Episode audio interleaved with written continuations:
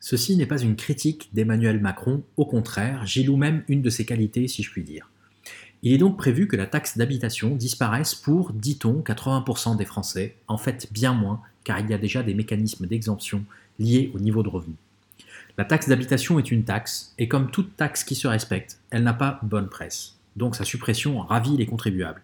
Néanmoins, tout affreuse qu'elle soit aux yeux du contribuable, cette taxe contribue au financement d'un paquet de services et d'équipements que la municipalité réalise pour le bien des citoyens.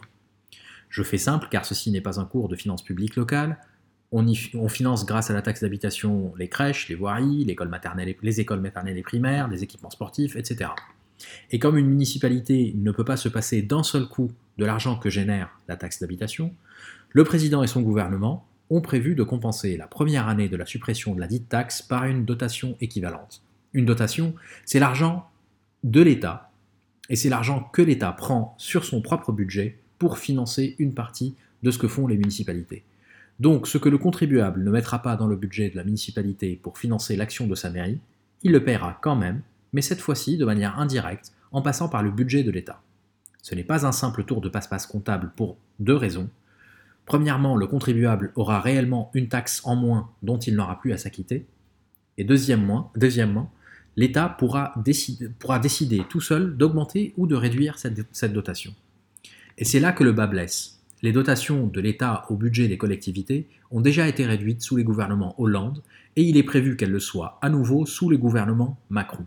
Donc au-delà de la première année de dotation et de compensation de cette taxe supprimée, on peut logiquement s'attendre à une réduction de la dotation compensatoire pour les années suivantes. Et je ne prends pas trop de risques avec une telle spéculation.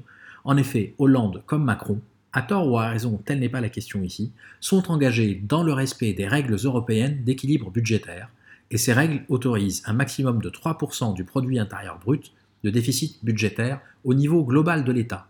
Ainsi, pour atteindre et maintenir ce nouveau de déficit public, donc de 3% maximum, chaque branche de l'État, dont les collectivités territoriales telles que les municipalités, chaque branche de l'État donc devra faire les efforts nécessaires dans ses dépenses pour contribuer à la réduction des dépenses publiques et donc contribuer à l'atteinte et au maintien du niveau de déficit public dans la limite des fameux 3% du PIB.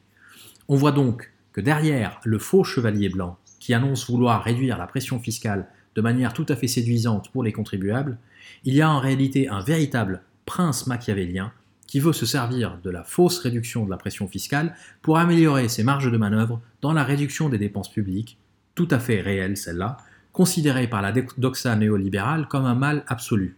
Astucieux, n'est-ce pas? Et naturellement, j'espère avoir tort, l'avenir nous le dira.